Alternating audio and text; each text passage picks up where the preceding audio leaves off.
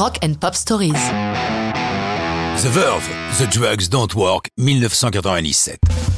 Il est vrai que dans ces histoires de chansons qui ont fait le rock, on vous parle souvent de drogue. Sex and drugs and rock and roll, on peut le déplorer, mais c'est ainsi. N'oublions pas non plus qu'en anglais, drug désigne aussi bien les substances illégales nombreuses et variées que les médicaments que vous achetez chez votre pharmacien. Ok, en français aussi, mais autour de moi je ne connais personne qui aille à la pharmacie en disant je vais m'acheter des drogues. Tout ça pour essayer de comprendre la signification de cette chanson. Effectivement, durant les années 94 et 95, Richard Ashcroft et sa bande s'envoient un peu tout ce qui passe. Ce qui fait d'ailleurs qu'après la publication de leur second album Northern Soul, le groupe est au bord de la rupture. Pourtant, malgré ce titre coup de poing, The Drugs Don't Work, Ashcroft donne un sens plus profond à ses paroles, déclarant J'ai écrit cette chanson alors que je n'étais amoureux de personne. C'est ça qui m'a inspiré. L'idée qu'un amour vous est prédestiné mais s'il se meurt, il sera remplacé par un autre. Une façon élégante de dire une de perdue, dix de retrouvée. Comme il ajoute, ce que j'ai compris, c'est que le public a sa propre interprétation des textes, parfois très éloignée de la façon dont je l'ai pensé.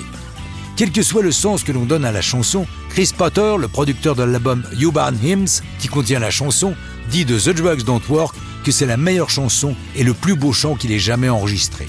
Elle est mise en boîte à l'Olympic Studio de Londres au printemps 97 mais elle a été écrite dès la fin de 95. La date de sa sortie va jouer un grand rôle dans son succès. En effet, le single est publié le 1er septembre 97, au lendemain de la mort de la princesse Diana. Le côté poignant de la chanson sert de catalyseur au chagrin du public britannique et propulse la chanson à la première place du 8 anglais. La peine des sujets de Sa Majesté se cristallisera par la suite sur le Candle in the Wind d'Elton John, interprété lors des obsèques de la princesse. The Drugs Don't Work est accompagné d'un très joli clip, partiellement en noir et blanc et truffé de références sur les succès précédents de The Verve. Le groupe apparaît d'ailleurs vêtu de la même façon que pour la vidéo de Peter Sweet Symphony.